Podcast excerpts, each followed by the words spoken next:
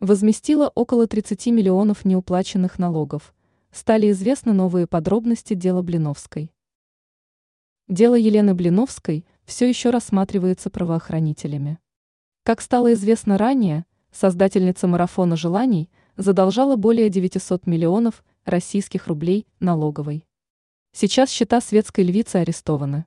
Под домашним арестом и сама Елена Блиновская. Сегодня ее адвокаты заявили, что знаменитость возместила уже около 30 миллионов долга. А также делает все, чтобы вернуть средства, пишет РИА Новости.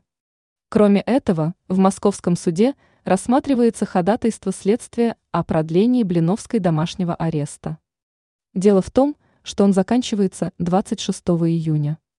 Правоохранители же уверены, что срок такого заключения необходимо продлить еще на месяц. Также известно, что фигурантом дела стал и супруг Елены. Как отмечается в прессе, ему нельзя пользоваться связью и интернетом, но в передвижениях его не ограничили.